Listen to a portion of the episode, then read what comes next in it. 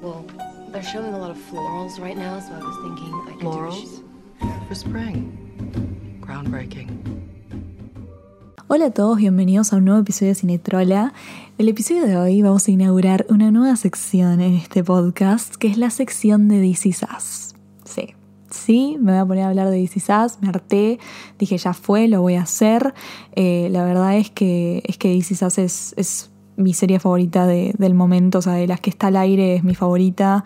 Eh, la amo con todo mi corazón, no me canso de recomendarla. Literal, cada persona que conozco le digo, mira DC Sass, por favor, mira DC Sass. Vas a llorar en todos los capítulos, pero no importa, mirala, es necesaria. Eh, ahora que volvió con la quinta temporada, dije, ya fue, voy a lanzar episodios semanales, hablando, como medio charlando sobre el capítulo, porque personalmente a mí me encanta, cada vez que termino de ver el capítulo una- un capítulo de una serie, me encanta ir a internet a ver lo que está diciendo la gente, como que se genera una conversación que no es como lo mismo que una película, ¿se entiende? O sea, the serious culture is different.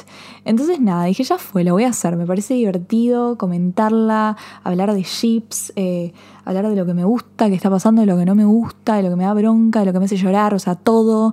Y, bueno, nada, espero que les guste. Eh, la idea es lanzar episodios como una semana después de que salió el capítulo para darle tiempo a la gente que, que nada, que no, no tiene Fox Premium o que no sé, tipo, tuvo otras cosas para hacer y que no lo pudo ver rápido, así que nada, la idea es hacerlo, o sea, lanzar el episodio del, mar el episodio del martes del ep- capítulo que salió la semana pasada, o sea, se entiende, chicos, se entiende lo que estoy diciendo, si no se entiende, perdón.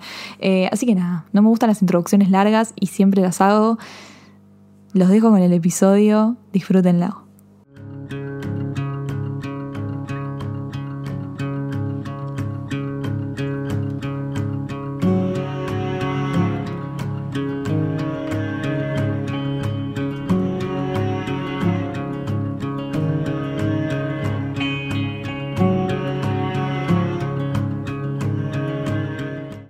Volvieron los Pearsons, volvió la familia más linda del universo, la familia más complicada, la familia que más nos hace llorar en este mundo. Nos adelantaron la fecha de estreno, nos dijeron que iban a estrenar en noviembre, de la nada estrenaron el 27 de octubre. No solamente eso, nos tiraron dos episodios de una, o sea, no te alcanza con llorar una hora, vas a llorar dos horas, vas a terminar el piso desangrada del llanto, o sea, y te vamos a terminar eh, los dos capítulos con un cliffhanger digno de Game of Thrones, así, así nomás te lo digo, o sea, porque This Is Us es Game of Thrones versión familiera. Eh, tremendo. A ver, yo no sé cómo empezar hablando de estos, de estos dos episodios. Creo que lo primero que, que hay que mencionar es, es algo que ya nos habían avisado los guionistas de DC Sass antes, antes de que saliese la, quinta temporada, y es que no iban a obviar todo lo que había pasado en el 2020. O sea, estamos en un año rarísimo, en donde el mundo se volvió loco, en donde pasaron un montón de cosas sociales y, y- sanitarias, o sea, estamos, nos agarró una pandemia, hubo un montón de, revuelas- de revueltos sociales, sobre todo en Estados Unidos, eh, con todo lo de Black Lives Matter, qué sé yo. Y, y nada, cosas que nos afectaron a todos como individuos y como sociedad. Y This Is Us es una serie que en sí trata la vida. O sea, This Is Us es una serie sobre la vida. Es, trata, sea, ocurre en nuestra realidad.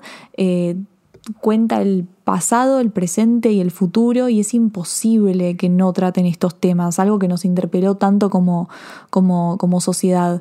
Entonces eh, ya nos habían avisado que lo los iban a tratar y la verdad es que me parece que lo hicieron de una manera alucinante, es como que metieron todo el 2020 eh, en estos dos capítulos, hasta hablaron de los memes de las tortas, mencionaron lo de Tom Hanks, eh, el tema de la pandemia está ahí, está bien tratado, eh, cómo les afecta y sobre todo el tema que, que- tocaron, que para mí es muy importante, es el tema de George Floyd y de Black Lives Matter.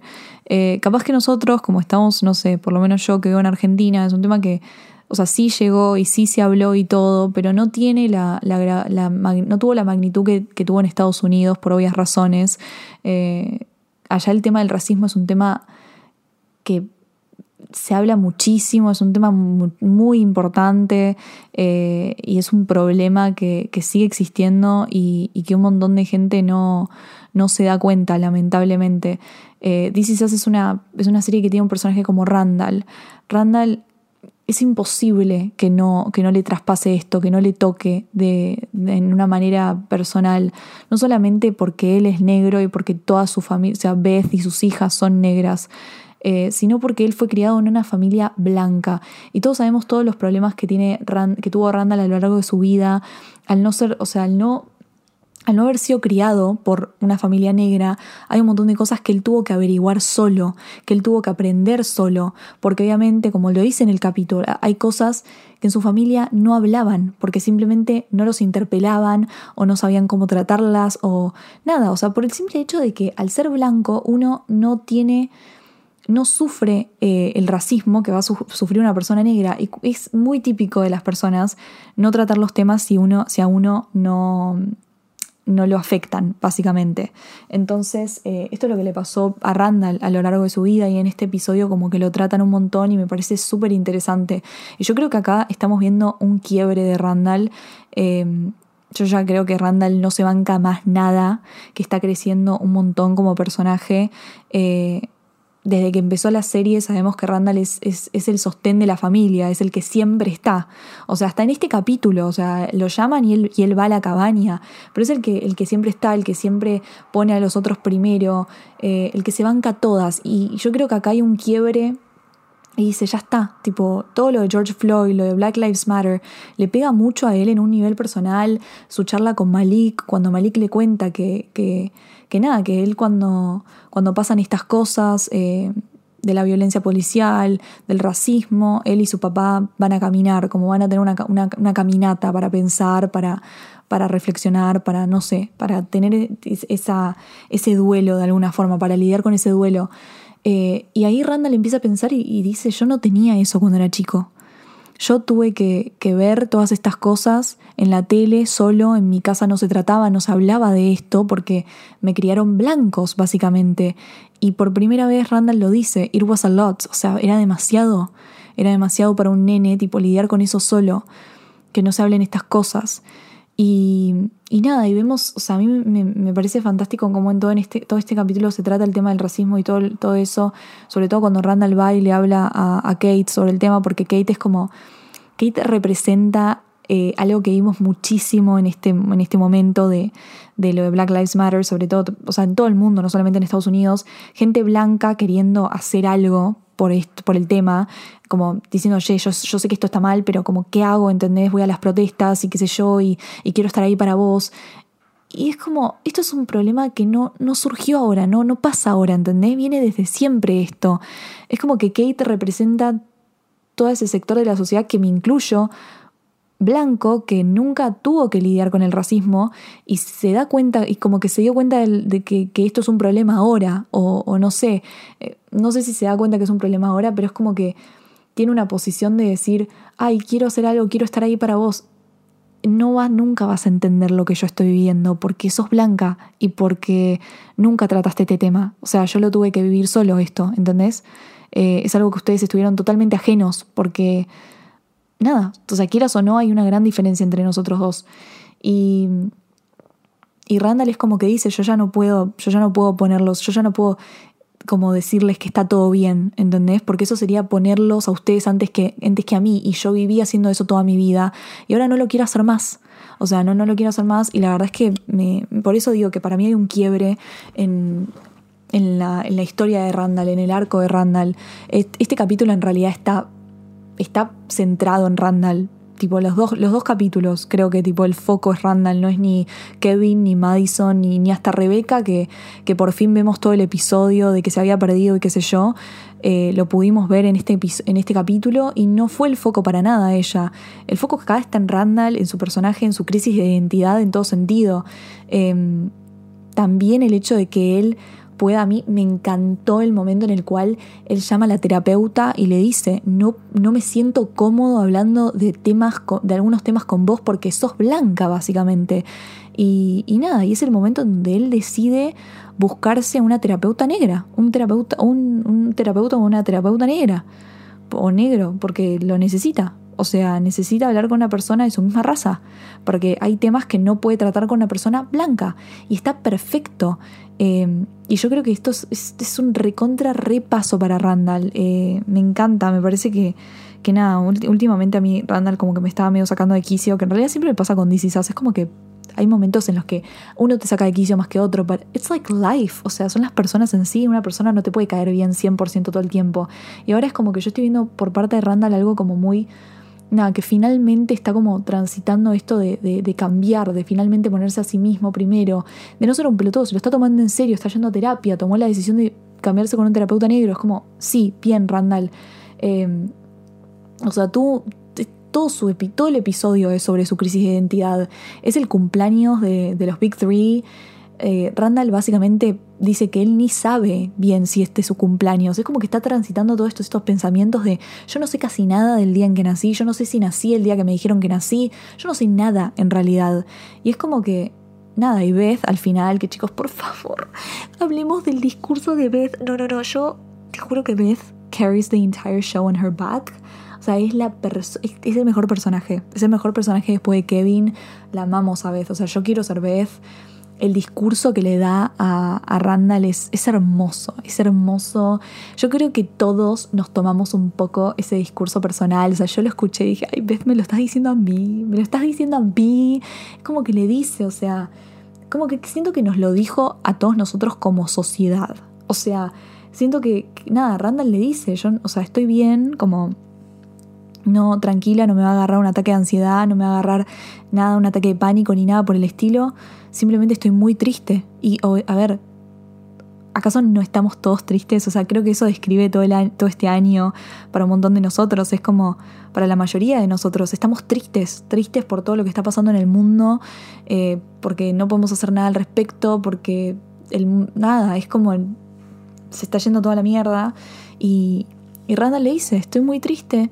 Y, Beth le dice algo hermoso, le da el discurso de que, nada, obviamente que, que todo pasa, que esto ya esto es una etapa, que, vamos, que seguimos luchando, que nosotros luchamos y, y, que todo, todo va a pasar. Y, le, le dice esto, que él nació de dos tragedias. Él nació de dos tragedias y que esa tragedia eh, surgió lo hermoso que fue no solamente su familia con los tipo con Jack y Rebecca y sus hermanos, sino también con Beth y sus hijas. Eh, es como que todo, toda la tragedia que a él lo trajo al mundo se convirtió en algo hermoso. Y, y nada, y le hace speech y es como, no, no, no, yo en el piso llorando, así se los digo, no, no se puede. Beth Pearson, sos, sos como mi, sos todo, sos todo en esta vida. Em, y bueno, ahí empezamos a hablar de, de las dos tragedias que formaron la vida de Randall. Esto es DC claramente los episodios van salteándose de pasado, futuro, se va intercalando el pasado, el futuro, el presente, eh, y yo creo que lo hace de una manera ejemplar, porque amo que DC no te tenga que poner las fechas para entender en qué, en qué, en qué lugar de la línea del tiempo estás. Eh, es hermoso, porque te das cuenta por la personificación de los, de los personajes, eh, la caracterización, digo, em, todo, la, la, paleta de colores, el vestuario, la música, todo te indica, ok, esto es en el pasado, pero esto no es tan en el pasado. Vos lo entendés, es, es fantástico, fantástico el trabajo de, de, diseño de producción que tiene en ese sentido, dices, es increíble. Y bueno, en este episodio tratamos el tema del nacimiento de Randall. ¿Qué onda el nacimiento de Randall? Otra vez volvemos a ver, para, voy a aclarar algo otra, era necesario de vuelta volver al nacimiento de los, de los Big Three, qué sé yo, y la, el fallecimiento del bebé de Kyle y toda esa cosa. O sea, todo bien, pero ¿cuántas veces voy a tener que ver a Rebeca y a Jack perdiendo un hijo? Chicos, es como, es demasiado, por favor, basta, porque lloro todo el tiempo, ¿entendés? Lloro es, es, un momento muy trágico, pero bueno, en este episodio te lo vuelven a mostrar cuando pierden el hijo, pero en este caso como que se enfocan más en Jack y te cuentan todo cómo, cómo fue el nacimiento de Randall y cómo fue la muerte, entre muchas comillas, de la mamá de, Randall. Spoiler alert. O sea, nos enteramos que básicamente la mamá, o sea, Laurel, que es la mamá de Randall, y William estaban contentos, querían tener a Randall, querían formar una familia, ella iba a aplicar para un nuevo trabajo, eso bueno, después no resultó, pero ella estaba contenta, quería ser madre, quería darle amor a su hijo, quería formar una familia con William, estaban bien. El tema es que, nada, medio que se complicó todo, no consiguió el trabajo, tuvo que dar a luz en su departamento. De todo el dolor, el dolor que sentía, le pidió a William que le vaya a comprar algo para el dolor. Y, bueno, finalmente ella sufre una sobredosis, eh, pensamos que se muere, o sea, literalmente vienen los paramédicos, los paramédicos la recontra dan por muerta, William se escapa con el bebé antes de que los paramédicos digan que se murió, se escapa, va, y ahí pasa todo lo que ya sabemos, la, lo dejan en el, en el va la, al. Ahí. No me sale coso, el coso de bomberos, chicos. No me sale. No me sale el lugar de los bomberos. Bueno, no sé, lo, pasa el lugar de los bomberos, después lo llevan al hospital. Bueno, todo lo que ya sabemos de memoria. Y en la otra parte está Jack Pearson rezando que todo salga bien con el nacimiento de los bebés. Eh, le pide, o sea, en este, en este episodio, como ya dije, volvemos a ver toda la pérdida del bebé de, de Jack y Rebeca, del tercer bebé, pero nos concentramos más que nada en Jack. Por Dios, Milo Ventimiglia, eh, yo eh, no sé si se entiende que yo estoy enamorada de ese señor, tipo necesito que nos casemos eh, y que estemos y que nos enamoremos, porque realmente es, es una cosa de locos. Eh, lo amo desde Gilmore Girls y, nada, y acá en DC sabes como ya que es como demasiado. Y bueno, en este episodio lo seguimos a él más de cerca en ese, en ese momento eh, de la pérdida del bebé, lo vemos en la capilla hay un cruce entre William y Jack en la capilla y yo agradezco que no los hayan hecho hablar. Primero porque me hubiese muerto, o sea, ya, ahí me tenían realmente en el piso desmayada. Y segundo porque ya me parece un montón. Me parece un montón, o sea, hasta para DC, ¿sabes? Me parece demasiado, demasiada casualidad, no, no, mejor que no lo hicieron. Em, pero bueno, lo vemos a Jack rezando, lo vemos a Jack lidiar con este tema de que, de que él le tocaron todas cosas de mierda en la vida, le tocaron de todo, le, pegó la, la, vida, le pegó con toda y que él aún, o sea, a pesar de todo, trató, siempre, trató de ser un mejor hombre, un buen padre, un buen esposo, o sea, con todos los problemas y, las, y, y, las, los defectos que sabemos que tiene Jack y todo, es como que vemos esa parte de él en donde él dice tipo, todo lo que me pasó, o sea, yo por favor, tipo, yo hice todo bien, yo estoy tratando de hacer todo bien, a pesar de que vos, de que la vida me dio todo mal, por favor te pido que no me saques a Rebeca. O sea, lo vemos a él no rezar por sus hijos, para que estén bien sus hijos, sino para que esté bien Rebeca, que por favor no se lleve a Rebeca, o sea, rezándole a Dios, ¿no? Pidiéndole a Dios que por favor no se lleve a Rebeca y por, díganme si no lloraran cuando el chabón dijo, llévame a mí, pero a ella no. Yo ahí dije, la concha de la lora, ¿para qué hablas? ¿Para qué hablas? No hables la concha de la lora. Y bueno, nada. Lo vemos también, tiene una conversación con el padre, la conversación telefónica me pareció me pareció súper hermosa. Tipo, yo amo la, yo quiero más sobre la relación entre Jack y el papá. Me parece una relación súper interesante y, y nada, o sea, es como que lo vemos ahí en un momento súper como nada, le dice, le dice quiero ser un buen, buen, hombre y el papá le dice tipo yo también, yo rezaba por eso y bueno, me encantó, me encantó la, conversación telefónica entre el papá y él, me, me, pareció hermosa, me pareció como que vino Ventimiglia y, lo, ay, no, no, sé cómo se llama el actor del papá de Jack, pero eh, me parece que nada, fue una muy re, buena actuación. Eh, y me encanta cuando los actores actúan también, tipo, hacen una buena interpretación cuando están hablando por teléfono. Es, oh, I just think that's good acting, you know. Pero bueno, nada. No, me, me, gustó que le hayan puesto el foco ahí. Igualmente, repito, siento que vimos demasiado esta parte de los limones y esa cosa. O sea, amo, amo, ¿entendés? Amo, no, no me estoy quejando, pero. O, capaz un poquito sí, pero. Nada, me, me, me gustó. Me gustó, pero siento que ya está quiero, basta. Pero bueno, pasamos al final del capítulo, al cliffhanger digno de Game of Thrones. De la nada nos damos cuenta que la mamá de Randall creemos que está viva. O sea, literalmente el capítulo termina con la mamá de Randall respirando. O sea, despertándose. Yo, yo no, o sea, yo dije no. Literalmente me, caí, no, me caí, grité, grité, tipo, yo no lo podía creer. No sé qué onda, tipo, qué va a pasar. Eh, nosotros sabemos que esto es DC que literalmente cualquier cosa puede pasar, que de la nada ahora, tipo, la mamá de Randall puede estar, capaz que se murió más adelante, capaz que de la nada aparece. Sabemos que DC ama, ama, ama de la nada eh, agarrar un, un un pariente así como lejano que pensamos que no existía, como el Uncle Nicky, que de la nada tipo aparece y se pone con Kevin, capaz que nada, pasa lo mismo con, con la mamá de Randall. Siento que Randall en este momento lo recontra re necesitaría, además de todo lo que está pasando con Rebeca, o sea, me parece, me parece algo muy, muy lindo de analizar y, muy bueno de, explorar, porque encima nada, es como she needs it, we, you know, Randall needs it, so, so we are, o sea, estoy, estoy emocionada, estoy, estoy como ¿qué va a pasar? ¿Entendés? Tipo, ¿cómo Randall se va a enterar encima que su mamá está viva? Tipo, Como que no hay forma, como, ¿acaso hay forma de que Randall se entere que su mamá está viva? Porque, o sea, nadie, tipo, William no sabe, William nunca se enteró que ella estaba viva al final, Laurel. Y tipo, Laurel, ¿nunca trató de contactarse con William? Cuando tipo, o sea, no entiendo, eso, eso, ay, me lo acabo de poner a pensar, eso no lo había pensado. O sea, si la mina estaba viva, la mina de la nada sobrevivió esa overdose, ¿no se trató de contactar, con William después? Tipo, che, mira, estoy viva, ¿qué pasó? O sea, ¿dónde está el bebé? Tipo, William, mm, lo di en adopción, tipo, no, no entiendo. ¿Lo dejé? No, es como esas cosas, eso, eso tipo me... Apa, no sé. Apa, para analizar. Para analizar, chicos, o capaz que no, no, le, no siguió el rastro a William. Hay muchas cosas, muchas cosas para... Muchas preguntas sobre este tema. Eh, nada, pero me gustó, me pareció interesante, me pareció muy This Is Us. O sea, lo que dije, chicos, This Is Us es Game of Thrones, pero versión familiar. Tiene tipo cliffhangers dignos de GOT, ¿ok? Así nomás te lo digo. Y bueno, después otros temas del episodio que, que, que nada, que, que, vamos a comentar. Eh, obviamente lo de Rebeca, que ya nos habían adelantado esto de que se había perdido, pero al final no fue tan así porque fue una reacción entre el medicamento y y el, anti, el antialérgico, no, el antialérgico, no, el antihistamino que, estamínico que, que, tomó por, por el Poison Ivy y toda esta cosa. O sea, fue una reacción en realidad. O sea, Rebeca como que se cree que está mejorando, pero todos sabemos cómo en el futuro va a estar hecho un vegetal y vamos a morirnos todos.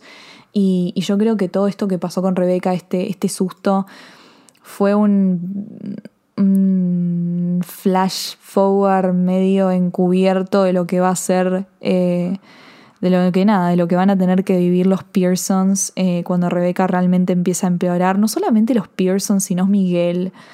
Me, ya me cansé de pedirle a, a, la gente, a los escritores de DC Sass, que por favor me den la historia de Miguel y Rebeca. No puedo creer que todavía no nos mostraron el momento en el cual Miguel y Rebeca empiezan a salir. Tipo, yo realmente necesito eso. Necesito que, me vendan esa pareja. Yo lo amo a Miguel igual, ¿eh? Me parece súper gracioso. Yo no entiendo el hate contra Miguel. Lo amo, tipo... We just, we just love Miguel, tipo, es un capo, es un capo y encima es re gracioso, la recuida a Rebeca, eh, recontra respeta a Jack, a la memoria de Jack, lo amamos, lo amamos, lo amamos, lo amamos. Eh, pero nada, quiero saber esa historia, quiero saber esa historia porque me interesa muchísimo. Eh, y nada, el tema de Rebeca como que no, como dije, no, no estuvo el foco ahí. Eh, pero yo sé que va a ser una storyline que a mí me va a hacer sufrir un montón. Uno de los momentos que más lloré en este, en este episodio, me acabo de acordar, chicos, el momento en el cual Rebeca le dice a Miguel que lo que le da más miedo es olvidarse de las pequeñas cosas, tipo como de los sábados en familia que pasaban, y, te pone los flashbacks, los flashbacks de la infancia con Jack, no me voy a morir, tipo me voy a morir, yo sé, yo sé que esta serie del ojete me va a poner tipo un momento en el cual Rebeca, no se va a empezar a alucinar con Jack, es obvio, es obvio que me van a hacer cosas así tipo, va a haber un montón de momentos tipo Rebeca y Jack, con Rebeca tipo volviéndose como eh, empeorando cada vez más y ella olvidándose de cosas de Jack y capaz que esta serie de mierda tipo te dice que ella solamente se acuerda de una cosita especial de Jack, no sé, ¿entienden a lo que voy? Tipo, es, obvio, es obvio, yo ya sé cómo funciona esto para matarme y para destruirme, para dejarme en la cama una semana. No, no, es terrible. Em, nada, después el otro tema eh, es Kevin y Madison. Hablemos un poco de Kevin y Madison. ¿Qué onda? ¿Qué onda Kevin y Madison? Chicos, yo shipeo Kevin y Sophie, vamos a aclarar esto. Mi ship de DC Sass es Kevin y Sophie. Los amo desde siempre. Yo amo los, la parejita de, chiquitos que después crecen y siguen enamorados. Amo a Kevin y Sophie. Eh, al final de la cuarta temporada nos, fue maldad pura para mí lo que nos hicieron. Como que, como que me que tipo nos mostraron como que podía pasar algo de Kevin y Sophie en el futuro. Tipo, ya estaban ahí, medio, bueno, ella como que está con otro, pero no importa. Tipo, como que se, se seguían queriendo Kevin y Sophie. Nos medio que nos mostraron eso y de la nada, tipo, Kevin embaraza a Madison. No. Y yo, yo al final dije, no way. O sea, yo a Madison la amo. Me parece una capa. Madison me parece muy graciosa. Tipo, todo bien con Madison. Pero decía, ¿cómo me la vas a poner con Kevin? No es un ship. No es un ship. Y ahora medio que sí es un ship. O sea, como que con Madison hicieron algo que hacen muchas series, que es como que te presentan un personaje tonto de alguna manera. O sea, que, que Madison igual tiene un montón de problemas alimenticios que para mí la serie tiene que tratar. Em, y todo, pero dentro de todo es como que la presentaron como un personaje medio tonto, como. No quiero decir hueca, pero sí, es como como que personaje medio tonto. La presentaron así y ahora, con todo esto del embarazo, es como que la hicieron medio que madurar. eh, y es algo que tratan en un montón de películas y en un montón de series. Eh, que bueno, mm, sí, pero no sé. Y hay algo que no entiendo. O sea, ahora Kevin está con Madison. O sea, como que hicieron cuarentena juntos. Ella claramente está embarazada, pero no sabía que eso significaba que listo, tipo, tenía que estar con Kevin. El tema con Kevin es que, a ver, ya la serie te lo recontra redice. Kevin tiene un gran complejo con que en realidad es un complejo que tienen todos, pero sobre todo lo tienen Kevin y Randall, que son como los hombres de la casa. Ellos sienten que tienen que ser igual iguales a Jack, tipo tienen que ser tienen que llegar a ser el hombre que era Jack. El papá perfecto, el esposo perfecto, todo así, como que ellos lo tenían como un héroe y por él tienen que llegar a ser eso, tipo, Randall medio que lo logró, tiene a su familia, tipo su esposa, sus hijas, todo, y es como medio tipo lo que logró. Y Kevin, tipo, no tenía nada, Kevin no tenía esposa, no tenía hijos, y como que él quería eso, por eso cortó con Zoe, ¿no? Y tiene este complejo de, que nada, para mí, tipo, lo que le está pasando a Kevin es nada, tipo dejó embarazada a Madison, él quiere hijos y dijo, no, no puedo no casarme con ella, tengo que tener como mi familia. Eh, y eso para mí lo que le está pasando a Kevin. Que por un lado digo, like, good for him, o sea, yo quiero que Kevin sea papá y tenga todo, pero tengo miedo que se esté metiendo, ay, parece que son mis amigos, chicos, tengo miedo que se esté metiendo, no, o sea, entienden lo, lo mal que estoy, pero um, tengo como que me da cosa que se, se, se esté metiendo en esto con Madison solamente para no defraudar a Jack de alguna manera o no poder seguir el, el, el plan de tener una familia bien, perfecta, lo que sea, porque ¿qué onda Sophie? O sea, medio que lo shipié igual a Kevin y a Madison, ¿eh? Lo shipié un poco porque me, me, me causa gracia que son como medio parecidos y son hasta parecidos a mí. Entonces como que hay, hay, eh, me parecen graciosos y no me parecen un mal ship. Me parece medio raro porque encima Kevin estaba enamorado de Sophie y ¿qué onda Sophie? O sea, me dio cosa que, no sé, Sophie sabe, Sophie sabe que Kevin dejó embarazada a Madison, no entiendo. ¿Kevin lo habrá posteado en las redes sociales y Sophie lo habrá visto? Me, hubiese- tipo, me gustaría que traten ese tema, ¿no? O sea, ¿qué onda? Kevin diciéndole diciéndoselo a Sophie, o no sé, tipo Sophie enterándose, like, I need it. O sea, mi, mi ship es Sophie y Kevin. Chicos, necesito ver qué pasa ahí, necesito ver cómo se lo toma. O sea, está bien que Sophie estaba comprometida con ese chabón, pero no importa, chicos, este es más, este es. Yo necesito respuestas, necesito respuestas. Pero bueno, todo bien con Kevin, so, qué sé yo, vamos a ver cómo sigue lo de Kevin y Madison, los hijos, eh, los gemelos qué onda. Eh, y nada, después Katie y Toby, la verdad que bien por ellos, que, que por dos capítulos no sufrieron. Creo que estas son las primeras, los primeros capítulos que no los veo pelear o sufrir por algo a Katie y a Toby. Eh, están bastante bien, después de una cuarta temporada bastante heavy, ellos dos que se peleaban, que dijimos se divorcian, igual ya sabemos que las cosas en el futuro no están bien con Katie y Toby ya sabemos que ahí va a pasar algo. Para mí es imposible que Katie, Katie y Toby no se divorcien. Son unas de esas parejas que es como que van a tratar muchas veces de, de arreglar las cosas, pero no van a poder porque al fin y al cabo tipo, hay muchos problemas que, no, sin resolver, o sea, que ocultan de alguna manera, que tipo meten abajo de, del sillón. Eh, pero no sé, bien por ellos que la pasaron bien, por lo menos un capítulo. No, no los vimos sufrir por dos capítulos, bien. Eh, igual, ¿dónde estaba el baby Jack? ¿Dónde estaba el bebé? ¿Dónde estaba Jack bebé? No sabemos. No apareció en todo el capítulo. Yo no sé, viste, yo no sé. No, no apareció. Yo dije en un momento, che, ¿dónde está el bebé Jack? Pero bueno, no sé, ni idea. Eh, la verdad es que, que, nada, o sea, me, gustó mucho, me gustó mucho estos, eh, los dos primeros capítulos, me gustaron. Me pareció que fue un re buen comienzo de temporada, o sea, tipo, te la mandaron al al ángulo con lo de la mamá de, Ra- de Randall, fue como wow, tremendo. Eh, me interesaría saber si Rebeca también sabía eso, me parece, igual sería un montón que Rebeca también sabía lo de la mamá de Randall y no se lo contaba, tipo, olvídate Rebeca, basta, por favor, basta Rebeca, dame un segundo de paz. Eh, no creo igual, pero mm, nada, me gustó, me pareció interesante, me hizo llorar, o sea, todo lo que ya sabemos que hace DC Sass. Eh, siento que se viene una temporada bastante cargada. Eh, ay, también por lo, por lo- yo cómo no hablé, lo de Kevin y Randall. Chicos, por favor, lo de Kevin y Randall. la pelea, o sea, cómo terminó la cuarta temporada con esa pelea que nos desgarró a todos, nos desgarró. Yo, yo me morí con esa pelea, me morí y en este capítulo tipo, ay, no, no, no, no, me dio tanta, me dio tanta bronca cuando lo de los mensajes de texto que le iba a mandar algo mejor y, es, no, no, son los dos unos orgullosos y después cuando hablan en persona y es tipo, por favor, hablen del tema, pueden hablar de la pelea porque no es que ellos, o sea, no es que en persona ellos se putean o se pelean o están peleados, están distanciados, que es peor, tipo como que Kevin... Kevin medio que trata, Kevin como que trata de, que, mm, buena onda, tipo, mm, quiero volver a estar bien con vos, o sea, no se lo dice, pero medio que tipo trata, ustedes saben a lo que me refiero, como es Kevin, tipo su personalidad. Pero Randall está en otra, chicos, es lo que les digo, Randall cambió. Acá hay un quiebre del Randall de antes y el Randall de ahora. Randall no se banca más nada. Randall dijo basta, chau, ya está, me cansé de ser el que siempre los pone a todos primeros.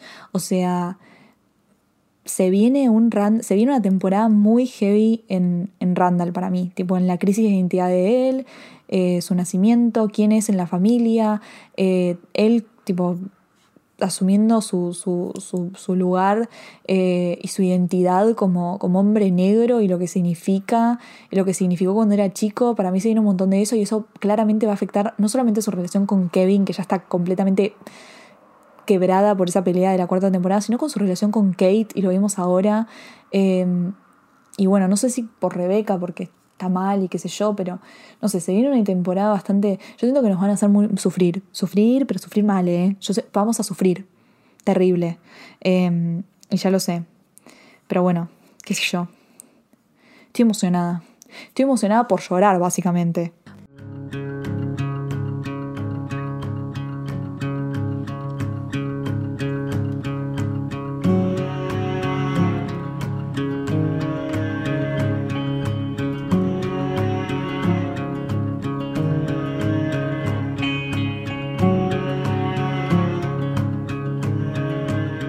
Bueno, y eso fue todo por hoy en el episodio especial This Is. Van a salir, como dije, semanalmente estos episodios. Em, nada, si no te viste la serie, igual si llegaste hasta acá y no te viste la serie, te amo, básicamente. O sea, te amo. Eh, pero pero bueno, si te ves la serie y sos fan como yo, espero que te haya gustado. A mí, repito, me encanta hablar de los episodios cada vez que termino de ver alguno. Es como, es algo que me encanta hacer con todas las series. Y lo haría con todas las series que veo, literal. Hasta lo haría con Riverdale. pero me parece un montón. Así que nada, primero vamos a empezar con DC Si les gusta este formato de hablar de series y de capítulos y, de, como así, de hacer un recap y, comentar o lo que sea, díganmelo. Eh, lo puedo hacer con, no sé, con más series. Tipo, veo un montón de series que están al aire. Eh, capaz que lo puedo hacer hasta con series que ya vi y no sé, quieren hacer, qué sé yo. No sé, chicos, hay una infinidad de posibilidades que puedo hacer. Eh, tengo un micrófono que es lo único que necesito para grabar un podcast, así que eh, nada, espero que les haya gustado y nos vemos en el próximo Cinetrala. Hasta luego.